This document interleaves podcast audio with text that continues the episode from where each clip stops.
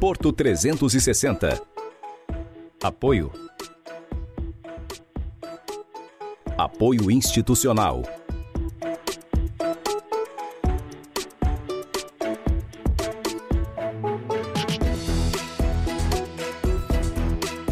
Realização Grupo Tribuna. Olá, está no ar Porto 360, nosso espaço semanal para debater assuntos importantes em relação aos portos internacionais, portos do Brasil e principalmente em relação ao Porto de Santos. O tema desta semana é Rotterdam. Rotterdam, presente ou futuro? Quem vai me responder isso é o diretor do Departamento de Gestão e Modernização Portuária do Ministério da Infraestrutura, Otto Bullier. Otto, obrigado pela tua presença aqui. Prazer enorme bater esse papo com você. Obrigado, boa tarde, Maxwell. Obrigado pelo convite. Estou à disposição. É, de novo, agradeço a oportunidade, principalmente pela oportunidade pelo Grupo Tribuna, que nos proporcionou a fazer essa missão, né, essa visita ao Porto de Roterdã. Particularmente ainda não conhecia.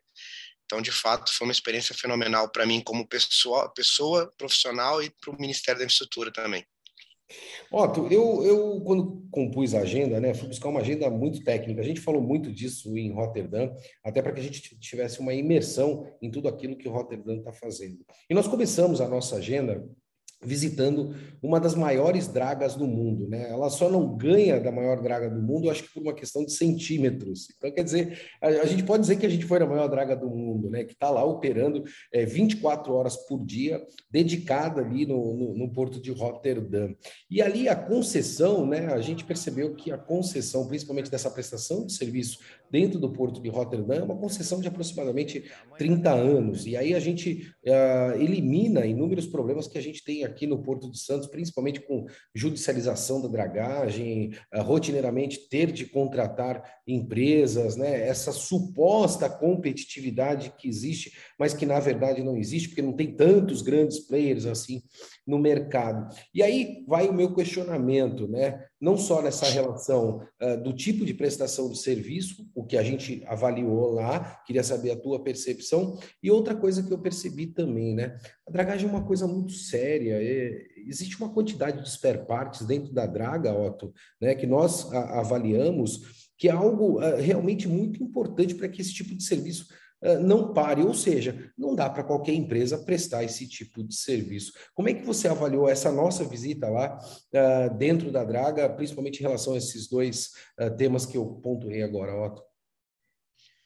Então, foi essa primeira parte já foi bastante impactante, né? Eu também nunca tinha visitado uma draga, subido efetivamente numa draga.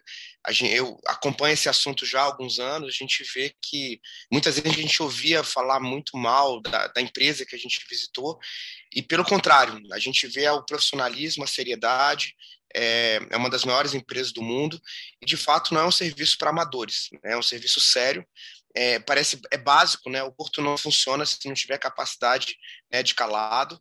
Então, foi bastante interessante a gente primeiro conhecer o profissionalismo, a seriedade deles e ver que, de fato, não pode ser qualquer é, empresa que entre nesse setor. Então, o que eu queria falar um pouco nesse tópico, a gente, e, é, e já é, inclusive, um dos motivos do que a gente tem defendido hoje a desestatização. Infelizmente, hoje o arcabouço, né, o contexto do, do, né, do setor público brasileiro é muito restrito. Então, para a gente fazer qualquer tipo de contratação, a, a, lei tem sido aprimorada, tivemos agora a, a, melhoria da lei da antiga 8666, mas a, ainda é muito difícil você fazer contratações públicas. Além de demorar muito tempo, você tem muitas vezes judicialização, muitas vezes você acaba contratando no final não a melhor empresa, mas aquela com só o menor preço. Então, às vezes, a empresa derruba o preço, mas depois você compra um problema que você vai ter que administrar durante o período do contrato. Então, esse é um dos motivos que a gente, até a experiência lá no Porto de Roterdã, a gente tem trazido e reforçado nossa estratégia. É importante ter contratos de médio e longo prazo, e a desestatização é, é muito por isso, porque um, um parceiro privado ele vai ter mais flexibilidade, mais capacidade para escolher o melhor, negociar livremente com ele, e, o, e os players que oferecerem o melhor serviço eles possam ser contratados. Inclusive, se no meio desse contrato tiver algum problema, ele tem mais liberdade, inclusive, para é, dispensar esse contratado e escolher um novo. Dentro do arcabouço do contexto do setor público, isso é tudo muito complexo, muito burocrático. Então, é uma dificuldade que a gente tem hoje, por isso que é um dos motivos da desestatização. Otto, eu, eu fiquei muito impressionado, uh, não só com você, mas também com o Eduardo Neri, né, principalmente uh, pela dedicação que vocês tiveram em relação a toda a agenda e também no tocante à, própria humildade de vocês. Você acabou de dizer, fala assim, pô, nunca fui em Rotterdam, né, e a gente acabou indo nessa agenda técnica. Isso demonstra aí uma transparência é, muito grande, principalmente pela proposta que existe hoje do governo federal. Ou seja, os seus principais diretores né, estarem abertos a conhecer e principalmente aprender. Eu, eu saí de lá com um aprendizado fantástico no STC Group, né, que eles disseram para nós que quando a gente ouve, a gente esquece, quando a gente vê, a gente esquece, mas quando a gente faz, a gente aprende. E é uma verdade mesmo, né? Falando nessa relação do aprendizado, eu não gosto muito, Otto, de engenheiro de obra pronta, né? E quando a gente foi para Rotterdam, muita gente comentou assim: "Poxa, vocês vão para Rotterdam conhecer algo que nunca a gente vai conseguir fazer no Brasil". Isso não é uma verdade absoluta. E aí eu quero entrar no meu questionamento. A gente visitou aí PMT Terminals, que é um terminal fantasma. Eu acho que isso está distante uh, da nossa realidade, né? Eu acho que a gente ainda tem um caminho longo uh, para chegar lá, principalmente no tocante a volume, né? Para movimentar dentro do Porto de Santos, porque o volume deles é uma coisa uh, insana, né? E eles precisam desse tipo de trabalho, né? Principalmente para focar na produtividade. Mas a gente visitou o RST. E, francamente falando, quando eu estava no RST, eu me senti, por exemplo, dentro da Brasil Terminal Portuário, dentro de uma TCP, dentro de uma Santos Brasil, é, não muito diferente. A única diferença que eu senti foi no gate, onde os nossos gates aqui são completamente burocráticos, tem uma dificuldade de admissão de caminhão gigantesco, e lá é tudo automatizado. Otto, não dá para dar esse passo, né? não dá para a gente desburocratizar esse processo uh, do gate e admitir, como a gente viu lá na IST, que para mim, Maxwell, não sei se você ficou com essa impressão também, mas para mim, Maxwell, ele é uh, muito parecido com terminais que a gente tem aqui no Brasil.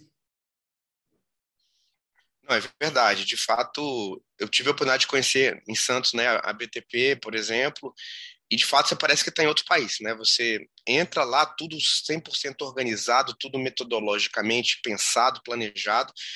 É, mas de fato, é como você colocou, é, é, é complexo, né? E até na relação porto-cidade é difícil a gente elencar a responsabilidade de um ator, né? É uma, é, um, é uma, é uma discussão complexa, envolve governo federal, envolve prefeitura, muitas vezes envolve estado, necessita muitas vezes de investimento, investimento pesado em infraestrutura, duplicação de vias, de rodovias, ou melhoria do acesso ferroviário. Então, o que a gente tem trabalhado aqui pelo Ministério, inclusive não só na secretaria que eu estou, mas nas outras secretarias, é trabalhar cada, cada vez mais de forma harmônica, em que a gente está negociando a revisão de um contrato de concessão ferroviária para melhorar o acesso ao Porto de Santos, para estabelecer novos é, indicadores de desempenho. A gente está trabalhando também com a prefeitura, com o Estado, para quando fazer um planejamento de novas rodovias ou duplicação, alargamento, melhorar o acesso.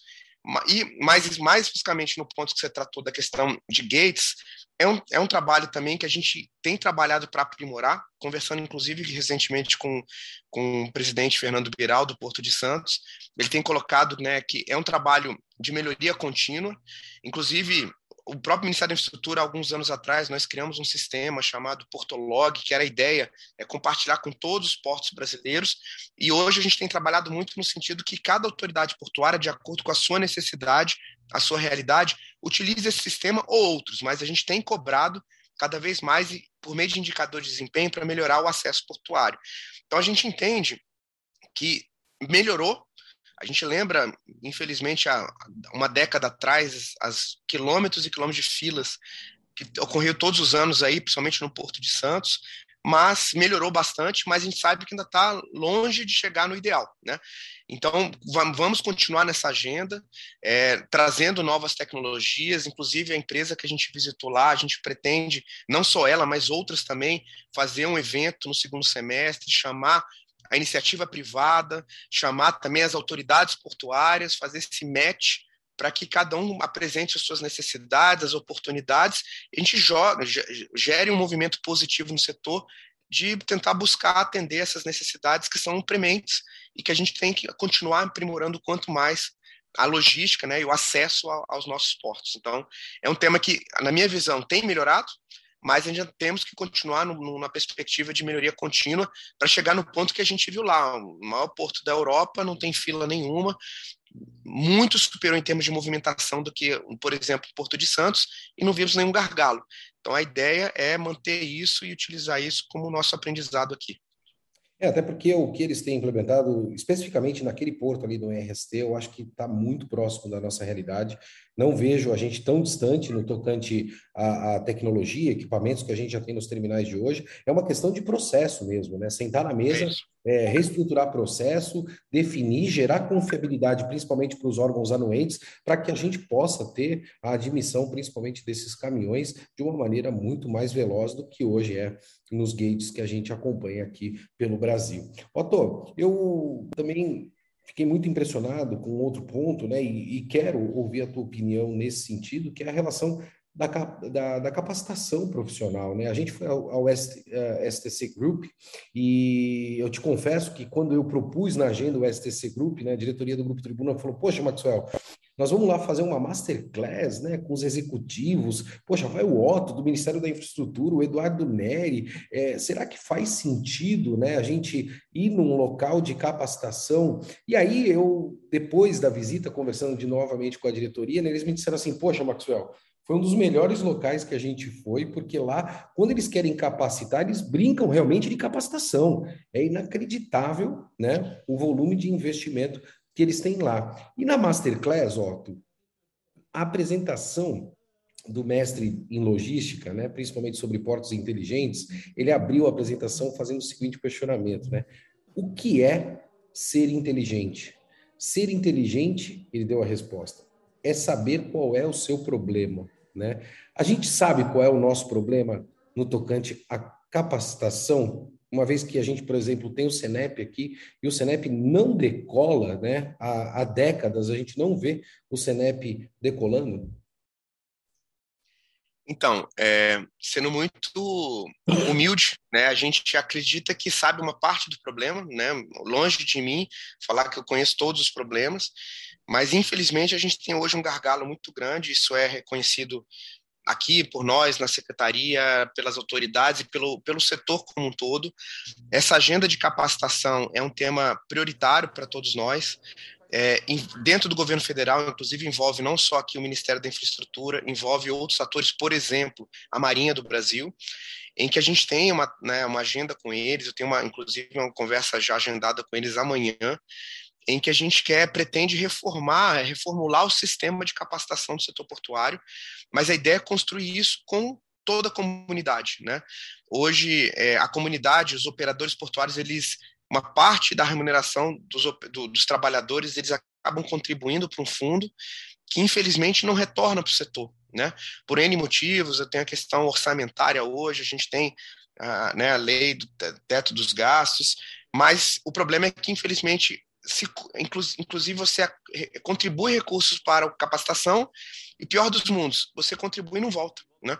Então essa é uma agenda que a gente quer tratar e aí não só em Santos, quer tratar no, no, no Brasil como um todo. Hoje a gente sabe até até muito em virtude dessa visita que a gente teve, a gente vê que o mundo está cada vez mais rápido, né, se movendo para o digital, para automatização. Vimos lá um terminal, um Ghost Terminal, e a gente sabe que a gente tem que capacitar para ontem os nossos trabalhadores. É questão de sobrevivência, é questão de, de produtividade. Então, é um tema que, de fato, a gente está se aprofundando. A STC foi fenomenal a visita, o conhecimento. Então, a gente, inclusive, já estamos com, já estamos com a agenda marcada para conversar com eles, Uau. assim como outros atores também, para a gente trazer e pensarmos juntos. O Brasil é gigante, nós temos 34 portos organizados, mais de 200 terminais privados. É, então, tem, tem oportunidade para tudo. Então, a gente quer tentar buscar otimizar, né, organizar. Mas a única certeza que eu tenho, como você falou, ó, humildemente, eu sei que está tudo errado. E a gente tem que mudar. E, é, e aí envolve mudança legal, né? não, é, não é também só vontade, mas a gente quer construir isso com todos os atores. Então, dentro de casa, dentro do governo, a gente já está trabalhando, como eu falei, tem uma reunião agendada com a Marinha do Brasil, estamos envolvendo o Ministério do Trabalho, tem uma área do Ministério do Trabalho, uma secretaria que cuida da parte de capacitação, tem o Ministério da Economia, mas aí a gente vai sair e vamos convidar todos os atores. A ideia é convidar os operadores portuários, os trabalhadores, as federações, que são todos interessados em buscar melhorar o que infelizmente hoje não está funcionando, que é o nosso modelo de capacitação. Otto, deixa eu usar da liberdade que eu tenho com você, fazer uma, uma confidência aqui para o pessoal, para a nossa audiência, né? Ao entrar no museu, lá no Futureland, eu entrei com você no museu, não sei se você vai se recordar disso, né? E quando a gente entrou no museu, a primeira coisa que você comentou para mim, você falou o seguinte: como é que a gente não tem isso no Porto de Santos? Eu, eu lembro, essa tua frase me marcou, né? Porque é um, é um museu muito legal, uh, algo que é, é, factível de se fazer, e eles exploram o turismo portuário, né? A gente é, pegou um barco ali na frente do museu que um barco uh, com uma, uma pessoa que tem o conhecimento do porto, mostrando o porto para nós, explicando todos os terminais. Would every, uh, if it would give everybody a barrel, so also children, also old people, we would walk from here seven kilometers out of the coast. Ele navega por todo o canal ali do Masvlak 2 e aí eu te pergunto, Otto, isso abriu também a tua cabeça em relação a esta questão do turismo portuário, porque a gente não tem isso em Santos, né? De novo, a gente ama o rótulo de maior porto do hemisfério sul, mas a gente não tem nenhum museu aqui, né? É, para que a gente possa uh, abrir para visitação. Existe o um museu, óbvio, né? Mas uh, não é nada próximo ao que a gente viu lá no Futureland. Então, é, Aí é uma, pessoa, uma opinião pessoal, mas a gente, no Brasil como um todo, a gente tem um potencial gigantesco turístico, né? Não só, obviamente, aí no setor portuário, como você colocou esse ponto, mas em todos os aspectos. Então, entendo que a gente tem que, é, é, inclusive existem várias oportunidades, né? Além de você oportunizar as pessoas conhecerem a, né, a memória portuária, conhecer o maior porto né, do país, da América Latina, do hemisfério sul, então, entendo que a gente tem que aprimorar isso, conversando sobre esse ponto específico, até depois da nossa visita. Eu conversei com o presidente né, da, da SPA, o Fernando Biral, e eles entendem, estão planejando fazer algo não necessariamente parecido com o Futureland, mas querem aprimorar né, o Museu de Santos. Isso está contemplado também dentre outras melhorias também junto com a desestatização. Mas, óbvio, não, não quer dizer que ó, tudo tem que esperar a desestatização. O ponto vai acontecer, está na agenda deles, mas, como a desestatização está muito próxima a, a ser realizada, é mais um dos benefícios que se pretende com, a, com esse novo concessionário, com essa nova gestão que deve entrar nos próximos anos, mas é fato que é nós, como brasileiros, infelizmente, a gente tem muito a aprimorar ainda sobre a questão turística. Né? Aí eu digo para turistas nacionais, eu que, por exemplo, sou de Brasília, vou para Santos, vou aproveitar e conhecer a história de Santos, para os moradores de Santos, que às vezes não conhecem os detalhes, né? A, a, forma, de, o crescimento do porto, olhar o futuro, isso me marcou muito na Futureland. Qualquer pessoa que vai lá entende o porto de Roterdão, olha como era no passado, como é que é no presente, como, o que, que eles estão planejando para fazer no futuro. Então, de fato, dá orgulho e a pessoa se sente pertencente à, àquela atividade, né? Que aí reforça, inclusive, o tema né, da relação porto-cidade. Então, esse é um ponto que, de fato, tem que ser aprimorado também, mas o que eu posso falar, até conversando com o presidente Biral, é tá nas perspectivas, esperamos melhorar isso também com a desestatização. Uma pena o presidente Fernando Biral não ter podido ir conosco, né? Ele tinha uma outra agenda, mas seria muito proveitoso também tê-lo conosco. Fica já o convite para o presidente Biral, nas próximas missões, de estar juntamente conosco. Otto, a gente foi visitar um túnel, né? Faz parte da agenda também, está aí na desestatização. Óbvio que quando eu montei a agenda técnica, uma das uh, uh, um dos pilares, na verdade, que não poderiam ficar fora dessa agenda técnica eram, uh, é a ligação seca, né, que existe uh, dentro de Rotterdam. Lá eles já estão partindo para o quarto túnel, aqui a gente não tem nem o primeiro, né? E a gente percebeu lá no início da palestra técnica, né, do, do rapaz que estava apresentando o túnel para nós, dizendo que ponte não combina com porto. Ele já começou assim a apresentação, né? E eu acho que o governo federal fez a opção uh, correta, né? Optando uh, pelo túnel. Se a desestatização não acontecer, a gente corre o risco de ficar sem o túnel. Uh, ou seja, eu tenho percebido que tudo está dentro da desestatização, né? A gente está com um prazo muito curto aí. Será que a gente fica e corre o risco, Otto, de ficar sem a ligação seca por mais alguns anos? Então, infelizmente, a gente sabe que hoje a gente está, nós, governo, não só o governo federal, mas governos estaduais, governos municipais, temos restrições financeiras, restrições orçamentárias, e tanto é por isso que aqui, pelo menos da nossa parte aqui, a gente tem trabalhado com soluções inovadoras, com soluções para realizar os investimentos necessários nos portos brasileiros sem um centavo de dinheiro do orçamento geral da União. Há dois anos que não tem um centavo de dinheiro do OGU para os portos brasileiros, portos públicos brasileiros. Então, infelizmente, de fato, investimentos estruturantes é, para o Porto de Santos e para a sua comunidade, para o seu é, entorno, a gente está aproveitando a oportunidade da desestatização para resolver problemas históricos, como, por exemplo, o túnel aí de Santos, Santos-Guarujá. Então, infelizmente, é, hoje, para ser bem franco, se não ocorrer a desestatização, eu não consigo consigo vender falsa ilusão de onde que virá o recurso, né? O governo não tem, o governo federal não tem, suspeito que talvez o governo estadual tem outras prioridades importantes, né? Que é a segurança pública, a educação, é, dentre outras prioridades. Então, mas o que a gente está trabalhando fortemente é, já que temos a oportunidade, né, agora de estudar a desestatização, de realizar a desestatização do maior porto do hemisfério sul, então isso trará bônus pra, não só para o porto em si, mas para toda a comunidade. Então, a nossa intenção é resolver esse gargalo também histórico para a região. É, eu falo é, que isso é uma realização, né, que a gente busca aqui para nossa região, essa ligação seca é, definitivamente entre as duas margens. Eu acho que isso é muito importante, até propriamente para o desenvolvimento do Porto de Santos e também uh, das duas cidades. Já vista aí o novo arranjo que a gente percebe mundial, né, e o volume de exportação que a gente tem tido dentro do Porto de Santos. Então, acho que isso é estratégico, é muito importante. A gente tem que olhar isso com, com muita atenção. Otto, falando de realização também deixa eu te pedir para tu tirar o crachá, se você me eu e você aqui, né?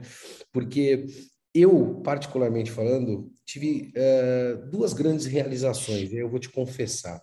A primeira foi assinar um contrato é, pela minha empresa de tecnologia em Nova York, né? Então, eu fui a Nova York na Quinta Avenida, no escritório, uma parceria, e aquilo me realizou muito, né? Eu fiquei muito realizado. E a segunda grande realização minha profissional foi ter, foi ter tido uh, o privilégio né, de construir um painel do setor portuário dentro do Chelsea Europe, né, que é o Terminal Operation Conference, uh, onde nós tivemos a oportunidade de inverter a mão. Né? A gente foi falar do Brasil para o mundo. Né? A gente sempre traz o mundo para falar para o Brasil e dar exemplos para o Brasil, mas a gente foi lá falar do Brasil para o mundo. E aí eu quero levar para o lado pessoal do Otto, né? Eu quero bastidor disso. Como foi para o Otto se preparar para estar tá numa feira internacional na Europa, né? Uh, dando aqueles resultados dos portos brasileiros, né? Uh, enfim, mudando realmente a, a, percepção do mundo para com o, o Brasil. Eu não estou falando com o diretor é, do Minfra, não. Eu estou falando a pessoa, né? Aquela, porque na verdade nós somos pessoas, né? Apesar do Otto ser um diretor, tá dentro do Ministério da Infraestrutura, teu, mas deu um friozinho na barriga, Otto. Conta para mim.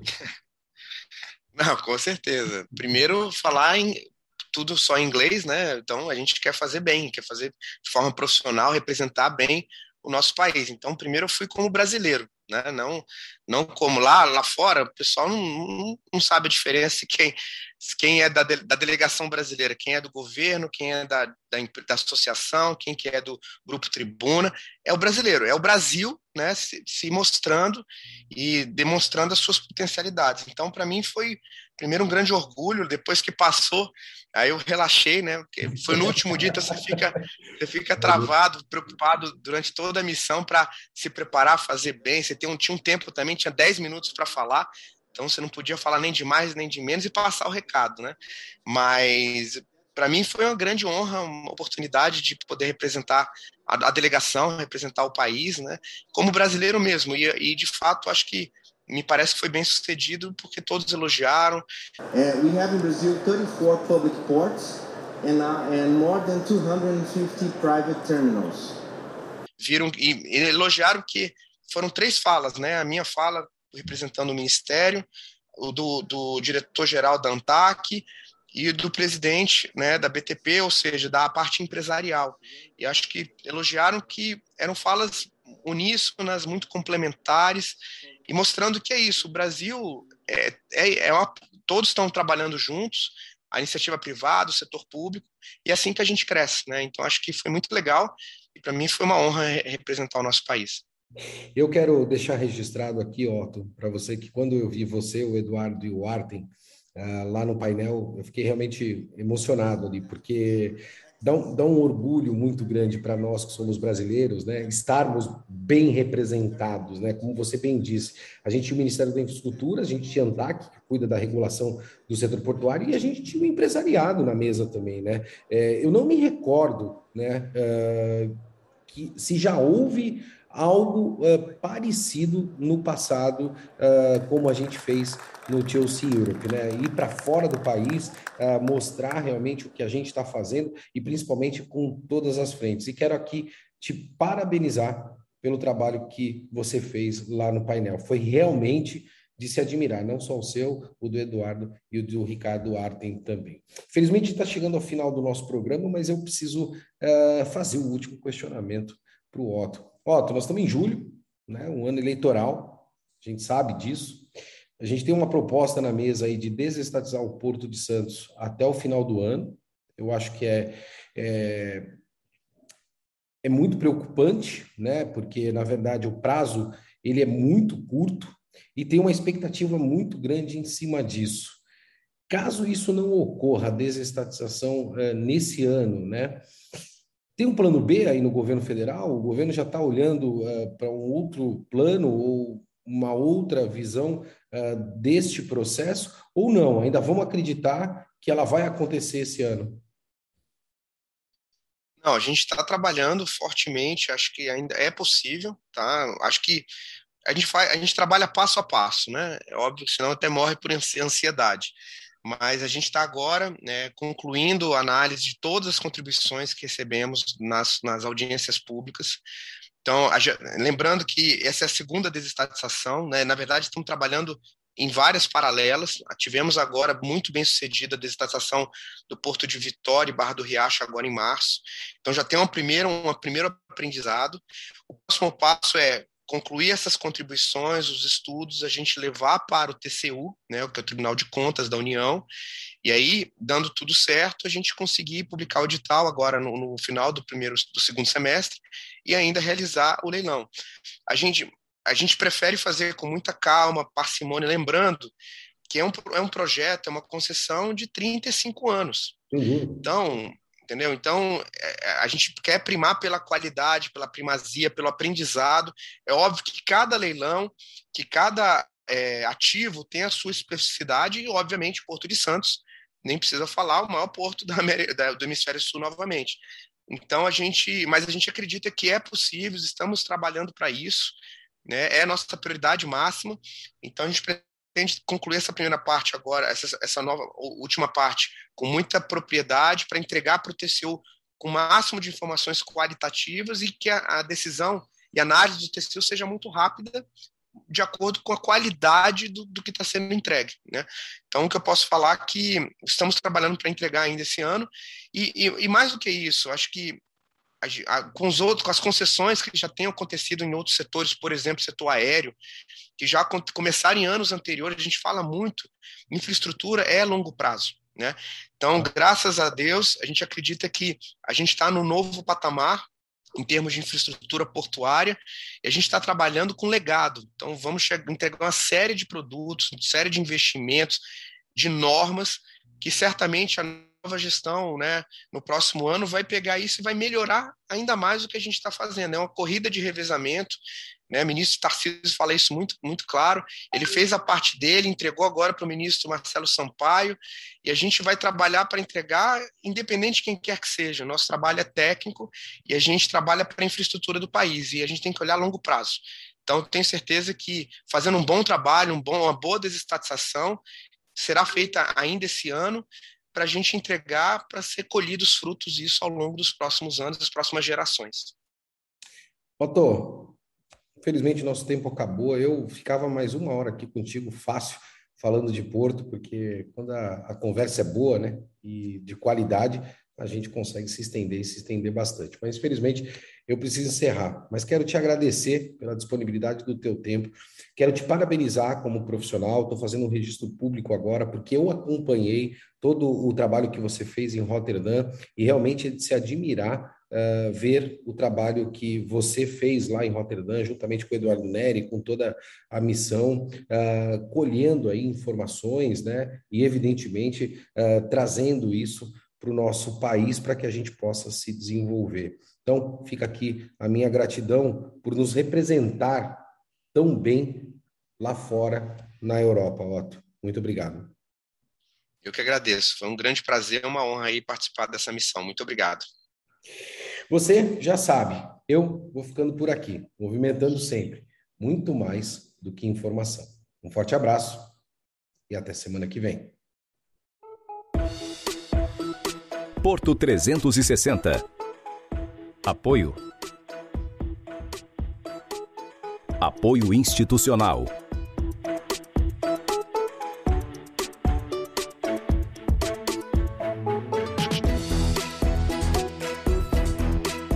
Realização Grupo Tribuna.